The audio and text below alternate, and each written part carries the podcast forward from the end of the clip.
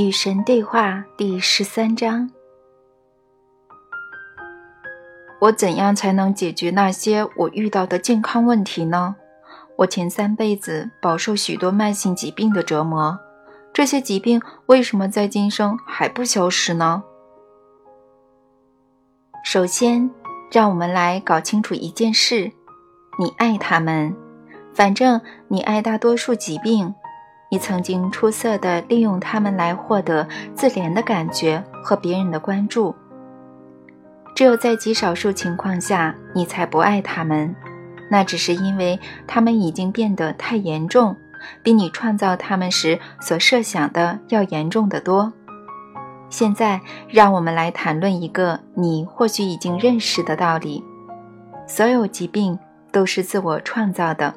现在，连最传统的医生也明白人们是如何导致他们自己患上疾病的。绝大多数人无意识地这么做，他们甚至不知道他们在干什么。所以，当他们生病的时候，他们不知道怎么回事。他们觉得疾病是某种落在他们身上的东西，而非某种他们自己创造出来的东西。这种情况之所以会出现，是因为绝大多数人在生活的行动中，不仅仅限于健康的问题及后果是无意识的。人们吸烟，却奇怪他们为何会患上癌症；人们吃下动物和脂肪，却奇怪他们的血管为何变窄了；人们终生怒气冲天，却奇怪他们为何会得心脏病。人们争强好胜，无情地打压对手，背负巨大的压力，却奇怪他们为何会中风。较为隐晦的真相是，绝大多数人的死是他们自己的忧虑引起的。忧虑差不多是最糟糕的精神活动，仅次于怨恨。怨恨会给自我造成极大的破坏，忧虑是毫无意义的。它是被浪费的精神能量，它还会创造伤害身体的生化反应，制造种种病痛，小至消化不良，大至心肌梗塞，以及其他许多不大不小的疾病。只要忧虑终结，健康几乎马上就会得到改善。忧虑是精神在不理解它和我的关系的情况下才会有的活动。怨恨是破坏力量最厉害的精神状况，它毒害身体，而且它的效应是真正无法逆转的。怕是你的本质的对立面，所以它会对你的精神健康和身体健康造成否定性的影响。怕是被放大的忧虑、忧虑、怨恨、怕，再加上他们的各种变体：烦恼、痛苦。焦躁、贪婪、刻薄、挑剔和仇恨，统统在细胞层面上袭击身体。在这些精神状况之下，拥有健康的身体是不可能的。自大、自恋和自私也同样，虽然程度较低，会导致身体疾病或者令人不自在。所有的疾病首先都是在精神中被创造出来的。那怎么可能呢？那些受到别人传染的情况又怎么解释呢？比如说感冒或者艾滋病。你生活中发生的每一件事情，起初都只是一个思维，思维就像磁铁，将各种效应吸向你。思维并不总是像我要染上可怕的疾病这么明显，这么一目了然地表明原因。思维可能通常比这个微妙得多。我没脸活了，我的生活总是很糟糕，我是失败者，神将会惩罚我。我憎恶和厌倦了我的生活。思维是非常微妙，然而又极其强大的能量形式。话语则是较不微妙、较为固定的能量形式。行动是三者中最为固定的能量形式。行动是以笨重的物质形式出现，并以笨拙的运动过程中的能量。当你思考，说出和执行某个否定性的概念，比如“我是失败者”，以便释放出极大的创造性能量。你最终只得了感冒，倒是奇迹，那是最轻微的后果啦。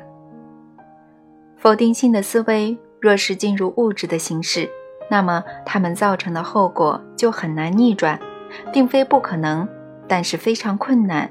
那要依靠怀着极度坚定的信心的行动，那需要异常坚定的相信宇宙的正面力量，也就是你们所谓的神、女神、第一推动者。首要力量或者第一动因等等，神医就有这样的信仰，那是跨进了绝对认识的信仰。那些神医认识到你在如今的这一刻本应是完整的、完美的，这种认识也是思维非常强大的思维，它的力量足以挪动山丘，移动你体内的分子就更不在话下了。所以神医能够妙手回春。即使他们与病人隔着遥远的距离，思维不受距离限制，思维能够在瞬间周游世界，踏遍寰宇。只要你说出那句话，我的仆人就将会痊愈。恰好在那一刻，甚至在那句话被说完之前，仆人果然痊愈了。这就是那个百夫长的信仰。然而，你们全都患了精神麻风病。你们的精神遭到否定性思维的蚕食，其中有些来自他人，但大多数确实是你们自己凭空杜撰、捏造出来的。你们拥有这些思维的时间可达几小时、几天、几周、几月，甚至几年。而你们奇怪，你们会为何生病？通过解决你们思维中的问题，你们可以。用你的话来说，解决某些健康问题，是的，你们能够治愈某些你们已经获得给你们自己带来的疾病，也可以预防疾病加重出现的新问题。你们只要改变你们的思维，便可做到这一点。还有，我讨厌提出这个建议，因为神说过这样的话，未免太俗气了。但是，看在神的份上。好好照顾你自己。你总是糟蹋你的身体，对其不理不睬，直到你怀疑它就要出毛病。实际上，你根本就没有采取预防性的维护措施。你把你的轿车照顾得比你的身体还要好，这可不是在胡说八道。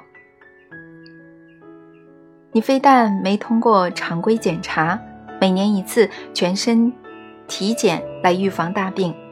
没有按时服用医生所开的药物，你去找医生帮忙，却又不用他开的药，你去找他干什么呢？你能回答我这个问题吗？而且你还极其错误地对待你的身体，在没去看医生的时候什么也不做，你没有锻炼身体，所以它变得越来越松弛，而且更糟糕的是，由于缺乏被使用而变得虚弱。你没有适当的为身体提供营养，所以它变得更加虚弱。然后你还用各种毒素、毒品和披着食物外衣的最荒谬的物质来喂养它。尽管如此，它仍为你转动。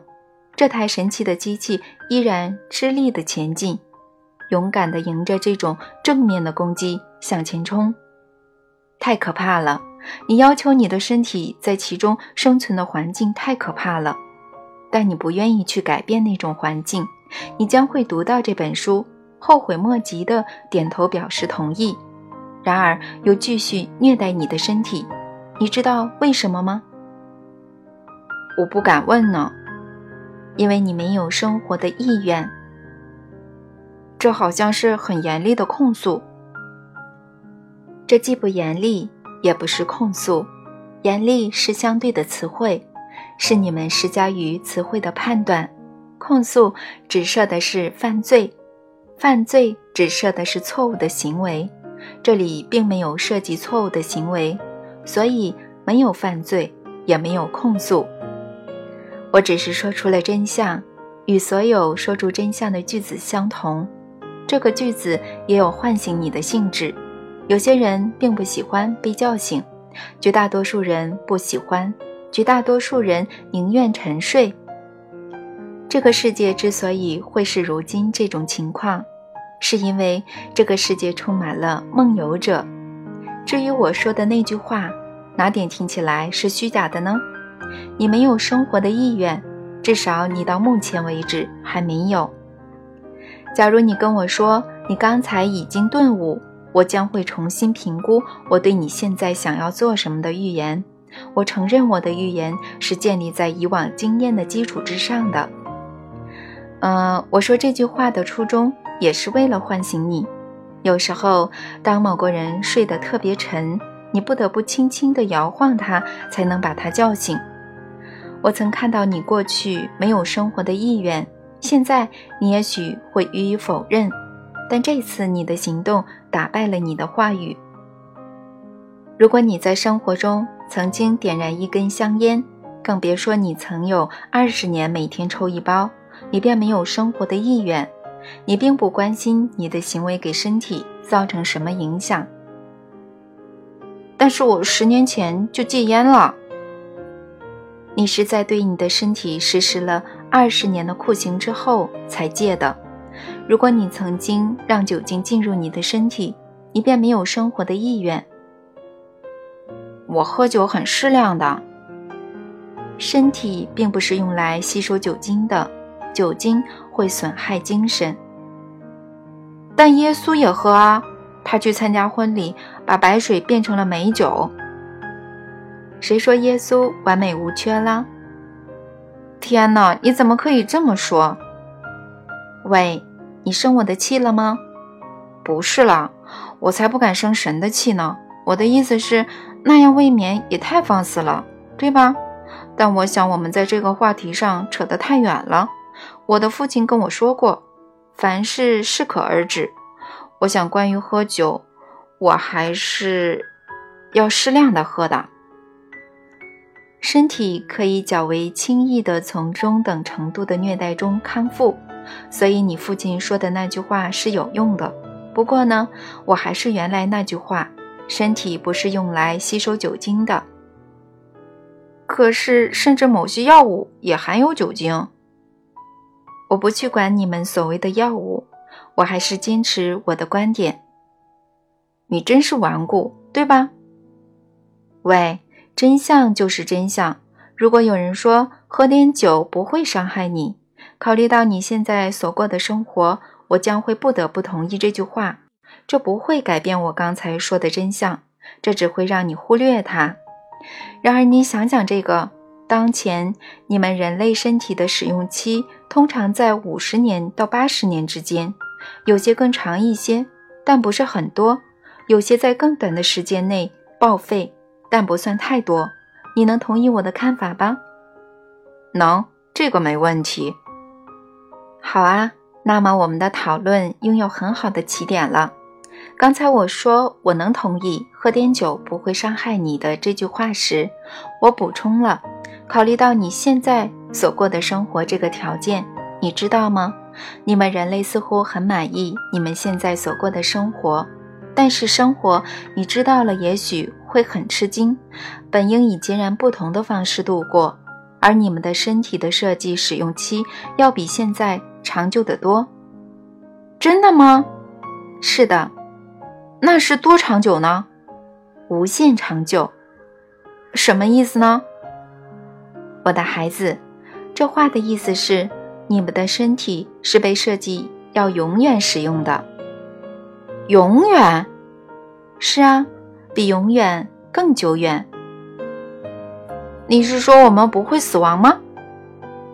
你们确实不会死亡，生命是永恒的，你们是长生的，你们确实不会死亡，你们只是改变了形式。其实你们连形式也不用改。决定要改的是你们，不是我。我让你们的身体能够永久的存在。你真的认为神的本事，我的本事，只能够让人类的身体使用六七十年，也许八十年就报废吗？你以为我就这么点能力吗？我从来没有这么想过，真的。我设计你们的奇妙身体，是为了让它永远存在。最初，你们确实没有痛苦地生活在你们的身体之内，也从不怕你们现在所谓的死亡。在你们的宗教神学中，你们将你们关于最早这些人类的分子记忆象征化，称他们为亚当和夏娃。实际上，最初那批人类当然不止两个人。我原本的观念是让你们这些神奇的灵魂拥有机会，能够通过肉身在相对的世界里获得的经验，认识到你们的自我便是你们的真实身份。这是我在本书中已经反复的解释过的。确实，这个观念的办法是降低所有振动思维形式的快得难以言喻的速度，从而制造出物质，包括你们称为肉身的物质。在你们现在称为数十亿年的瞬间，生命通过一系列步骤完成了进化。在这个神圣的时刻，你们从海洋。也就是生命之水走出来，登上了陆地，并变成你们现在拥有的形状。原来那些进化主义者是对的。我觉得你们人类真是太搞笑了，总是有这种把所有事物划分为对和错的需要。实际上，你们这种做法给我带来了持续不断的乐趣。你们从来没想过。你们贴这些标签，只是为了便于你们定义物质以及你们的自我。你们从来没想过，除了少数聪明绝顶的人，事物可能既是对的，也是错的。唯有在相对的世界里，事物才非此即彼；在绝对的世界里，在时间无时间的世界里，所有事物都是一切事物。那里没有雌与雄。那里没有前与后，那里没有快与慢，彼与此，上与下，左与右，也没有对与错。你们的航天员和宇航员已经对此有所察觉。他们原本以为他们乘坐火箭朝上冲向外太空，结果却发现，等到了外太空之后，他们正在朝上望着地球，或者并非如此。也许他们正在朝下望着地球，可是太阳在哪里呢？上、下，不对，太阳在那里，在左边。所以事物突然间既不在上，也不在下，它在旁边。所有的定义随之消失了。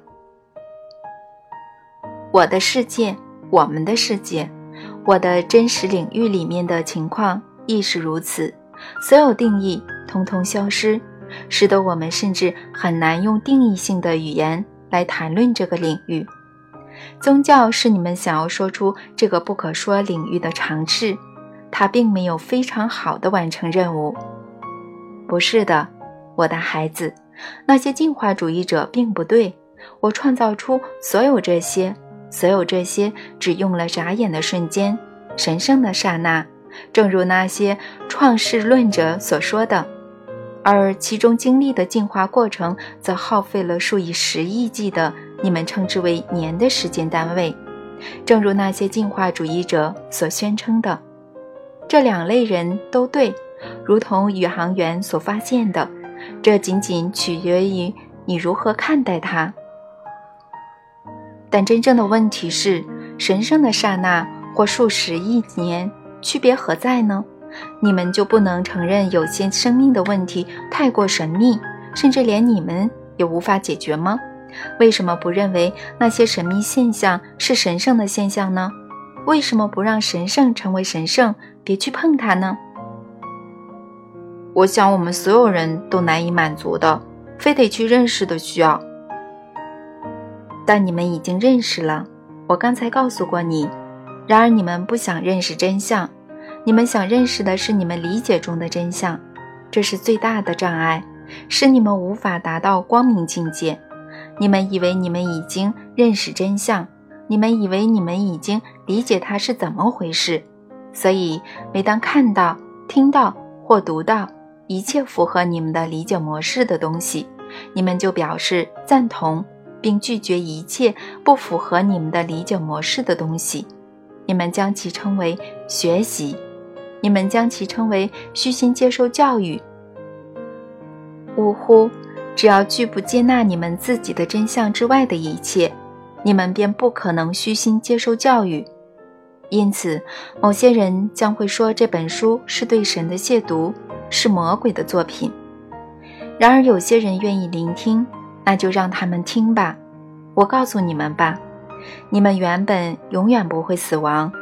你们被创造出来的肉身具有极大的适用性和神奇的实用性。它是光荣的载体，让你们能够惊艳你们用你们的精神所创造的实在，让你们能够认识你们在你们的灵魂中所创造的自我。灵魂构思、精神创造、身体经验，三者循环不息。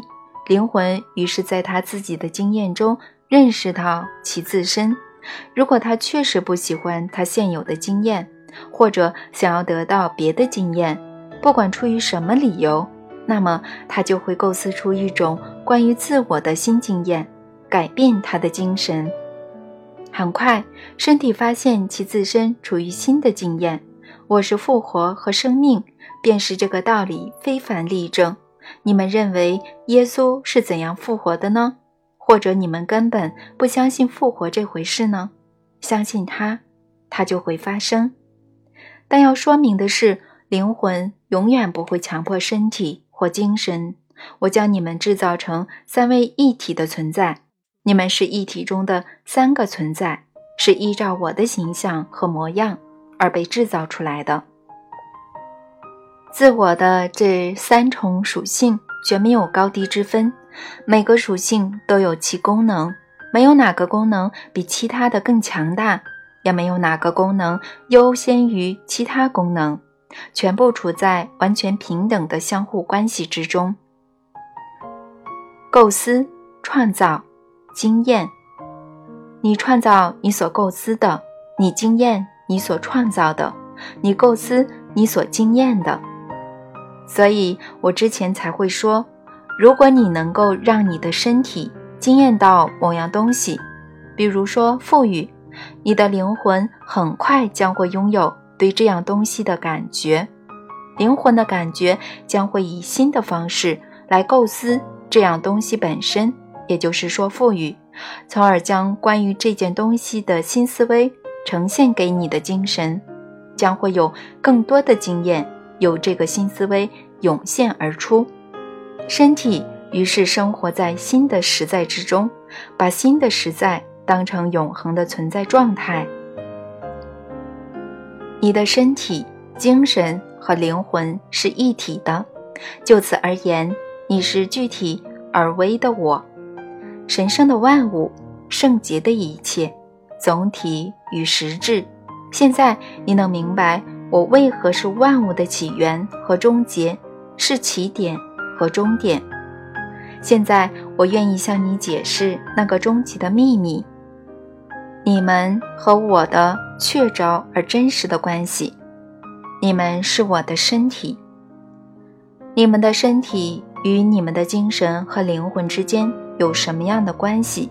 你们与我的精神和灵魂之间就有什么样的关系？因此，一切我所经验的，皆是通过你们而得以经验。你们的身体、精神和灵魂是一体。我的亦是如此，所以当拿撒勒的耶稣懂得这个秘密的人有很多，他是其中的一个。说我和圣父是一体时，他说的是万古不移的真理。现在我愿意告诉你，终有一天你将会认识到比这个真相还要伟大的真相，因为尽管你们是我的身体，我也是他者的身体。你是说你并非神吗？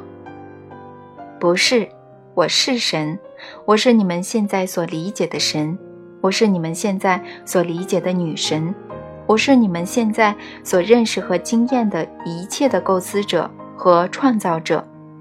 你们是我的孩子，嗯，可是我也是他者的孩子。你想要告诉我的是，即使神也有神吗？我想要告诉你的是，你们对终极实在的认知远比你们想象得到的狭隘，而真相远比你们能够想象得到的广大。我现在给你的是对无限和无限之爱的微乎其微的一笔，在你的实在里，你无法看到更多，你只能看到这么多。且慢，你是说我现在并非真的在与神交谈吗？我跟你说过，如果你认为神是你的创造者和主人，如同你是你自己身体的创造者和主人那样。那么我就是你所理解的神，而且是的，你正在和我交谈，这是一次愉快的对话，是吧？先别管是否愉快，我以为和我交谈的是真正的神，诸神之神，你明白的，也就是地位最高的家伙，最大的大佬。是这样的，相信我是这样的。可是你又在说这个事物的等级框架之中。还有地位比你更高的。我们现在试图要完成的是那不可能的任务，要说出的是那不可言说的现象。正如我说过的，这是宗教所治理的事情。我看我能不能找个办法来扼要的告诉你：永远比你们认识到的更久远，永恒比永远更久远。神比你们想象到的更多，神是你们称为想象力的能量，神是创造，神是最初的思维，神是最后的经验，神是这两者之间的万物。你是否曾经用高倍显微镜或者通过电影观察分子运动，然后说：“天哪，这里有整个宇宙呢？”相对于那个宇宙。我这个此刻的旁观者简直就是神，你是否曾经那么说过，或者有过那种经验呢？是的，我觉得每个会思考的人都有过吧。确实如此，你已经让你自己看到我在这里向你展示的景象。如果我告诉你，你已经让你自己看到的这个实在永无止境，你又会怎么想呢？请解释，我愿求你解释。就以宇宙中你能想到的最小的东西为例，请你想象这颗微乎其微的粒子。好的，现在把它切成两半。好的，你得到什么呢？两小半。对的，现在把它们从中切开。现在得到什么呢？四个更小的一半，对，再切，再切下去，剩下的是什么呢？小了又小的粒子。是的，但它何时停止呢？你要把物质切开多少次，它才会消失呢？我不知道，我想它永远不会消失吧。你是说你无法彻底的毁灭它喽？你只能改变它的形状喽？是这样的，我告诉你吧，你刚才学到了所有生命的秘密，而且见识到了无限。现在我有个问题要问你，好吧？你怎么会认为无限只能是单向的呢？那么朝上没有终点，朝下也不会有。宇宙间不存在上或者下，但我能理解你的意思。但是如果小没有止境，那么大也没有。正确。但是如果大没有止境，那么就没有最大。也就是说，从最大的意义上来说，宇宙间并没有神。也许吧。宇宙的万物皆是神，没有别的东西。我告诉你吧，我就是我，而你就是你，你无法不是你。你可以随心所欲地改变形状，但你无法不成为你。然而，你能够认识不到你的身份。你要是认识不到你的身份，就只能经验到它的一半。那将是地狱。正是如此。然而你并没有被永远的囚禁在地狱里，你并没有被永远放逐在地狱里。只要重新认识，就能走出地狱，走出这种不认识。有许多方法和许多地方维度可以供你这么做。你现在就处于这些维度中的一个，在你们的理解当中，它被称为三维世界。还有许多其他世界吗？难道我没跟你说过，在我的国度有许多大厦吗？如果情况并非如此，我不会跟你这么说。这么说，地狱真的并不存在啦？我的意思是，没有哪个地方或者维度是我们被永远囚困在其中的。要那样的地方来干什么呢？然而你们总是为你们的认识所限制，因为你们。我们是自我创造的存在，你不可能成为你尚未认识到你的自我可以成为的东西，所以你被赐予了这种生活，以便你可以通过你自己的经验来认识你自己，然后你才能够构思出你自己的真正身份，并在你的经验中依照你的真实身份创造出你自己，就这样循环不息，而你将会变得越来越出色。你正处于这种成长的过程，或者如我在这整本书中所说的，处于变身的过程。你想变成什么是不受限制的。你的意思是我可以变成？我不太好意思说，神，就像你这样吗？你说呢？我不知道。除非你知道，否则你变不了。请记住那个三角形，那神圣的三位一体：灵魂、精神、身体。构思、创造、经验，请用你们的象征法来记住。圣灵等于灵感，等于构思；圣父等于生产，等于创造；圣子等于产物，等于经验。圣子经验的是圣父的思维的创造。而圣父的思维，则是由圣灵构思出来的。你能构思你自己有一天会变成什么？能吧，在我最大胆的时刻。那很好，因为我要告诉你，你已经是神，你只是不知道这一点而已。难道我没说过你就是神吗？